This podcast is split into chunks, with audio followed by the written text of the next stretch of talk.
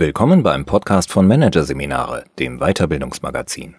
Zeit neu denken. Wieder den Zeitirrsinn. Von Harald Lesch, Karl-Heinz Geißler und Jonas Geißler. Zeit ist Geld. Warten ist verschwendete Zeit.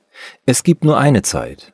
Unsere Vorstellungen von der Zeit produzieren Stress, behindern Kreativität, senken die Lebensqualität und sind wesentlich mitverantwortlich für den Schaden, den wir der Umwelt zufügen. Davon sind Harald Lesch, Karl-Heinz Geißler und Jonas Geißler überzeugt.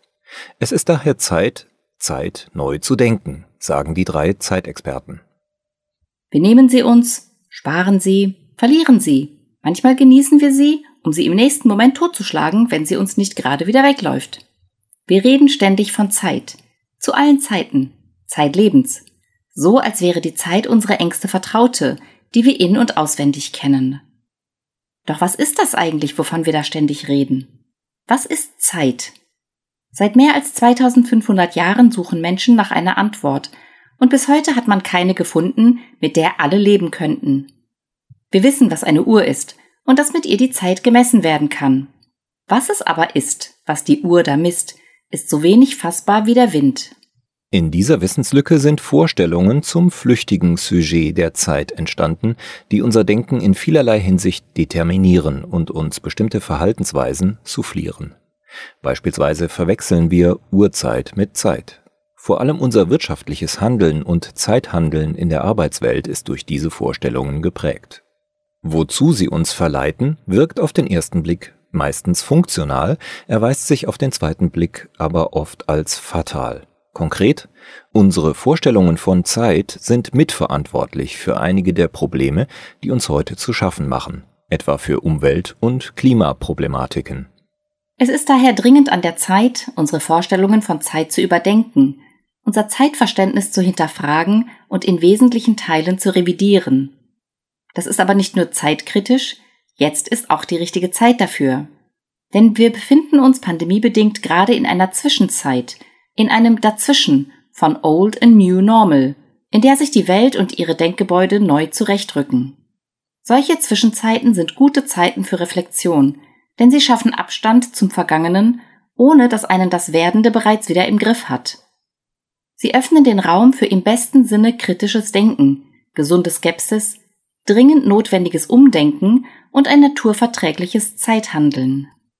Fiktion 1. Es gibt nur eine Zeit. Bis zum Ende des Mittelalters war die menschliche Zeitwahrnehmung von den Rhythmen der Natur und dem zyklischen Geschehen am Himmel geprägt. Mit dem Aufkommen der mechanischen Uhr sollte sich dies verändern. Fortan bestimmten die Uhrzeiger unser Zeitverstehen und Zeitleben. Dieses löste sich immer mehr vom Zeitgeschehen der Natur. Was die Uhrzeiger aber anzeigen, ist keineswegs die Wahrheit über die Zeit. Uhrzeit ist gerade, Naturzeiten sind krumm. Selbst die Physiker sind sich nicht so einig über die Zeit, wie dies gemeinhin unterstellt wird. Tatsächlich gibt es unendlich viele Zeiten und Zeitqualitäten. Die Zeit, die ein Baum zum Wachsen braucht. Die Zeit, die eine Generation Heuschrecken braucht, um zu schlüpfen, Nachkommen zu erzeugen und zu sterben. Die Zeit, die ein Dinosaurierkörper brauchte, um unter der Erde zu Rohöl zu werden. Jedes System in der Natur hat seine eigenen Zeitmuster und Zyklen, seine eigenen Zeiten. Was den Menschen in der Vorurzeit bewusst war, ist durch den regelmäßigen Blick auf die Uhr und ihres immer lauteren Tickens mehr und mehr aus dem Bewusstsein gerückt. Der durch die Uhr zerrissene Faden zur Natur ist ein wesentlicher Grund, warum sich der Mensch verhält, wie er sich verhält. Den Zeiten der Natur gegenüber weitgehend gleichgültig. Wollen wir die Natur erhalten und schützen, müssen wir ihr zunächst ihre eigenen Zeiten wieder zugestehen. Das gilt nicht nur für die natürliche Umwelt, sondern auch für die menschliche Natur. Jeder Mensch hat seine individuellen Rhythmen, seine Zeiten, seine System und seine Eigenzeiten, in denen er besonders leistungsfähig ist, es ihm besonders leicht fällt, sich zu konzentrieren und seine kreative Ader stärker pocht als zu anderen Zeiten. Die Natur bekommt nicht mehr die Zeit, die ihre Elemente zur Regeneration, zur Fortpflanzung und zur Anpassung brauchen, was dazu führt, dass ein natürliches System nach dem anderen kollabiert. Erst seitdem die Folgen dieses maßlosen Vorgehens immer drastischer werden, findet langsam ein Umdenken statt. Mehr und mehr setzt sich die Erkenntnis durch, dass der einzige vernünftige Weg darin bestehen kann, der Natur maximal in der Geschwindigkeit Rohstoffe zu entnehmen, in der sie diese wieder produzieren kann, und ihr innerhalb einer bestimmten Zeit nicht mehr Belastung zuzumuten, als sie in dieser verarbeiten kann.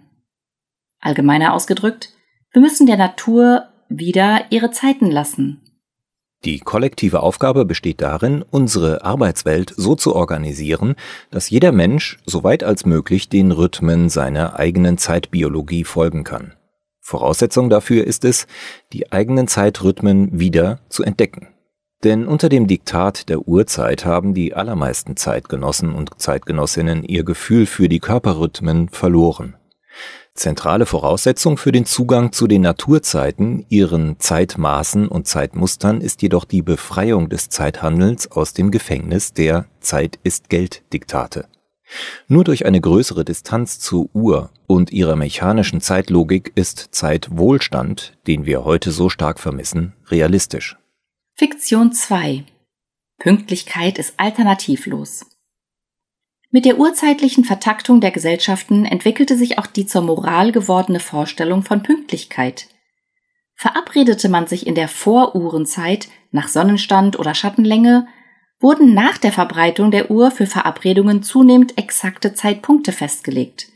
Aus Zeitraumverabredungen wurden Zeitpunktverabredungen. Die Pünktlichkeitserwartung an andere ist bei den meisten von uns groß, die an uns selbst oft noch größer. Sind wir damit lange Zeit recht gut gefahren, werden heutzutage jedoch die Schattenseiten der Pünktlichkeitsmoral mehr und mehr deutlich. In einer immer stärker zeitverdichteten und komplexeren Gesellschaft kommt den Menschen immer häufiger Unerwartetes und Überraschendes dazwischen. Dies erfordert spontanes Reagieren, elastisches Handeln, mehr Flexibilität und damit eine Lockerung der Pünktlichkeitsmoral. Konkret in vielen Fällen, in immer mehr Situationen wird es auch unproblematisch sein, wenn man nicht pünktlich ist, vorausgesetzt man informiert diejenigen Personen, die warten. Das würde uns das Leben erheblich erleichtern und für weniger Zeitstress sorgen und letztlich auch für mehr Produktivität. Denn wie oft unterbrechen wir Kreativ- oder Konzentrationsphasen, nur um an einem Meeting teilzunehmen, bei dem die eigene Anwesenheit nicht einmal wirklich notwendig ist? Wie oft lassen wir mitten im Flow den Bleistift fallen, nur um einen Gesprächstermin mit einer Person einzuhalten, der es im Grunde egal ist, wenn dieser eine halbe Stunde später stattfindet. Mit mehr Flexibilität könnten wir unsere Zeiten produktiver nutzen. Das käme keinem Verfall der Zeitmoral gleich, wie der Urzeitmensch befürchtet. Man folgt dann nur einer anderen Zeitmoral, bei der es nicht primär darum geht, am vereinbarten Zeitpunkt an einem bestimmten Ort zu sein, sondern zum richtigen Zeitpunkt am richtigen Ort. Nicht pünktlich, aber am Punkt. Fiktion 3 Zeit ist Geld. Dass diese Pünktlichkeitsmoral in der Urzeitgesellschaft eine solch steile Karriere hingelegt hat, hängt wesentlich mit einer Vorstellung über Zeit zusammen, die die Wirtschaftswelt stärker dominiert als jede andere und die auch in vielen anderen Gesellschafts- und Lebensbereichen als tief internalisierter Glaubenssatz unsere Wahrnehmung und unser Verhalten beeinflusst. Spürt man den Ursprüngen dieser Vorstellung nach, landet man bei den Florentiner Kaufleuten der Renaissance. Verbunden wird sie jedoch vor allem mit dem US-Amerikaner Benjamin Franklin, der sie in seinem Buch Ratschläge für junge Kaufleute prägnant auf jene Formel brachte, die in einem großen Teil der Welt zum geflügelten Wort geworden ist. Zeit ist Geld. Diese Vorstellung hat ein kollektives Spiel in Gang gesetzt, das sich, vor allem in der nordwestlichen Hemisphäre des Globus, zu einem Katalysator für Effizienz- und Produktivitätssteigerungen und für die Mehrung unseres Güterwohlstandes erweisen sollte und dies bis heute tut. Allerdings fordert dies aber einen hohen Preis. Dieser Preis ist das Leben, den manche sogar im buchstäblichen Sinne zahlen. Verrechnen wir Zeit in Geld, so haben wir einen ständigen Anreiz, Dinge schneller zu erledigen, um so wertvolle Zeit und damit Geld zu sparen. Vor allem durch den Einsatz immer neuerer Technologien gelingt uns das. Unsere Effizienz steigert sich kontinuierlich und maßlos. Das heißt, wir erledigen mehr Dinge in derselben Zeit und das ohne Ende, weil man aus Geld immer mehr Geld machen kann. Geld kennt kein Genug. Man könnte die Zeit aber auch verwenden, um den Zeitwohlstand zu vermehren. Manchmal geschieht dies auch, wenn Menschen ihre Arbeitszeiten reduzieren, ihren Urlaub ausweiten oder sich eine Auszeit nehmen. Am häufigsten aber wird die gewonnene Zeit mit zusätzlichen Tätigkeiten gefüllt, sodass wir immer mehr in der gleichen Zeit erledigen. Das steigert wiederum den Wert der Zeit, was es noch absurder scheinen lässt, sie ungenutzt zu lassen. Wir tun alles, um sie noch besser zu nutzen, um ja nichts vom kostbaren Gut zu verschwenden. Der Bedarf an weiteren Technologien zur Effizienzsteigerung und der an Zeitspartechniken wächst. Und so verschärft sich eine Dynamik, die uns immer atemloser durchs Leben hetzen lässt, die Hetze, gefühlte Zeitnot und mentale Erschöpfung bis hin zu Burnout und Schlimmeren produziert. Ein erster Schritt, um aus dem Beschleunigungskreislauf auszusteigen oder zumindest häufiger einmal die mögliche Abzweigung zu nutzen und den erarbeiteten Zeitwohlstand ohne schlechtes Gewissen genießen zu können, kann darin bestehen, die zu einer Art Religion gewordene Zeit ist Geld Vorstellung kritisch zu hinterfragen. Können Zeit und Geld wirklich tauschbar sein? Natürlich nicht.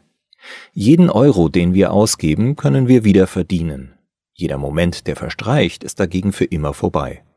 Zeit ist somit ungleich wertvoller als Geld. Sie ist unersetzbar, weil sie einmalig ist. Wenn man Zeit mit etwas gleichsetzen will, dann ist nur eines sinnvoll.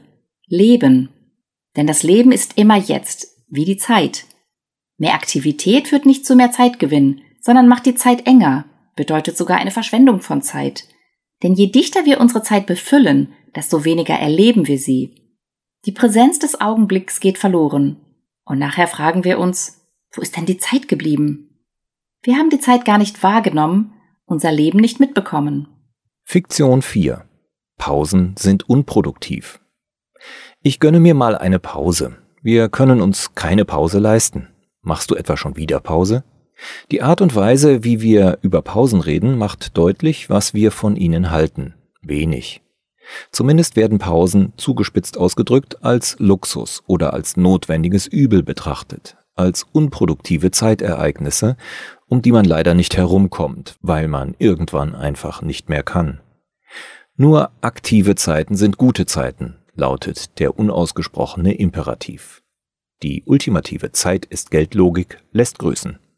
Unproduktiv erscheint die Zwischenzeit Pause allerdings nur bei oberflächlicher Betrachtung. Wer sich die Zeit nimmt, sie genauer zu studieren, erkennt ihren Wert. Wer hinschaut, kann die Produktivität der Pause sogar beobachten. Hirnforscher haben das getan und dabei festgestellt, dass in Zeiten der vermeintlichen Inaktivität die Neuronen sogar besonders stark feuern. Vor allem auf den unbewussten Ebenen arbeitet das Gehirn in Pausenphasen auf Hochtouren. Deshalb brauchen wir täglich eine große Pause. Wir nennen sie Schlaf. Diese Bewusstseinsebenen übernehmen in Pausen sozusagen den Part der Heinzelmännchen von Köln. Sie erledigen für uns, was wir in unserer aktiven Zeit nicht geschafft haben. Sie sortieren Informationen, ordnen sie, setzen sie in Verbindung und lassen uns die Dinge hierdurch sehr viel klarer sehen. Das ist der Grund, warum wir uns nach Pausen nicht nur körperlich, sondern auch mental erfrischt fühlen. Warum es sinnvoll ist, vor wichtigen Entscheidungen, wie eine Volksweisheit rät, eine längere Pause einzulegen, nämlich eine Nacht darüber zu schlafen. Die Vorstellung von der Pause als unproduktive Zeit geht an der Wirklichkeit weit vorbei. Pausen machen ist keine Sünde, nicht einmal eine Fahrlässigkeit und erst recht keine verlorene Zeit. Pausen sind Zwischenzeiten. Sie eröffnen und bieten Gelegenheiten, zu sich zu kommen und zwingen dabei doch nicht, bei sich bleiben zu müssen. Sie eröffnen Möglichkeiten, den Alltag und das Alltägliche auf ihre Sinnhaftigkeiten zu überprüfen. Aus diesem Grund gehen sie auch oftmals der Selbsterkenntnis und einer Um- oder Neuorientierung voraus. Sie dienen dem Nach- und dem Vorausdenken, regen zum Fantasieren und Träumen an, forcieren das Abschalten und Verarbeiten und sind, wenn man sie nicht mit Pausenprogrammen verstopft, auch erholsam. Fiktion 5 Warten ist verlorene Zeit. Eine Zeitform mit einem besonders schlechten Ruf ist das Warten. Es wird als störender Bremsmechanismus wahrgenommen. Wartezeit gilt als verlorene Zeit. Wer wartet schon gerne in einer Welt, die auf sofortige Bedürfnisbefriedigung und pausenlose Aktivität ausgelegt ist?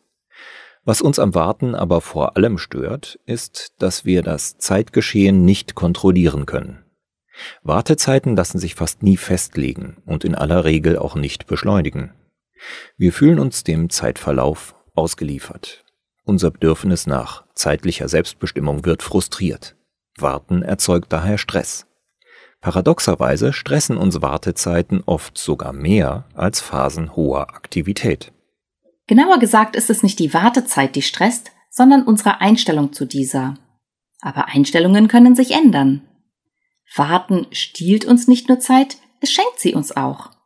Es öffnet die Tore zu anregenden und erholsamen Ausflügen in die Reiche der Fantasie, des Vorstellungsvermögens und der Ideenkraft. Was ist Liebe ohne Warten?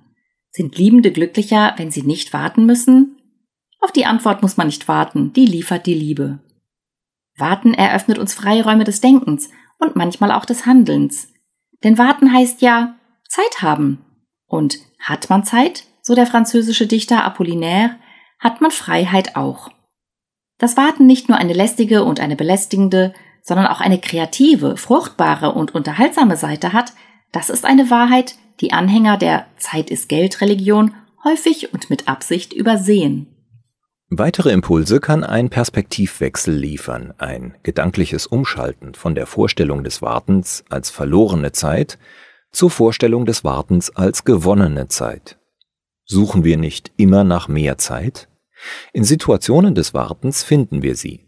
Sehnen wir uns nicht häufig danach, einfach mal in der Zeit zu verweilen und uns treiben zu lassen? Das Warten macht das möglich. Wir können das Warten auch in einem anderen Sinne des Wortes nutzen, um nicht nur unser Auto, sondern auch uns selbst zu warten. Wir haben nicht immer die Wahl, wie wir unsere Zeiten gestalten, aber wir haben immer die Wahl, wie wir sie betrachten. Denn alle Vorstellungen von Zeit, auch die kollektiv internalisierten, wie die der Wartezeit als verschwendete Zeit, die der Pause als unproduktive Zeit, die der Zeit als Geld, die der alternativlosen Pünktlichkeit oder die der einen Zeit sind eben Vorstellungen, keine Fakten.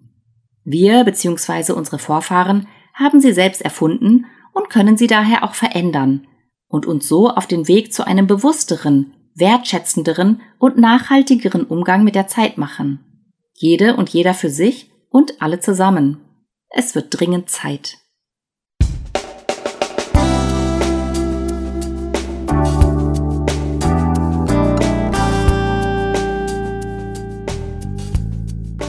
Sie hörten den Artikel Zeit neu denken, wieder den Zeitirrsinn von Harald Lesch, Karl-Heinz Geißler und Jonas Geißler aus der Ausgabe Juli 2021 von Managerseminare, produziert von Voiceletter. Weitere Podcasts aus der aktuellen Ausgabe behandeln die Themen Lehren von Luhmann. Der Montagsblues ist völlig okay. Und Micro-Influencing im Unternehmen. Kleiner reicht weiter. Weitere interessante Inhalte finden Sie auf der Homepage unter managerseminare.de und im Newsblog unter managerseminare.de/blog.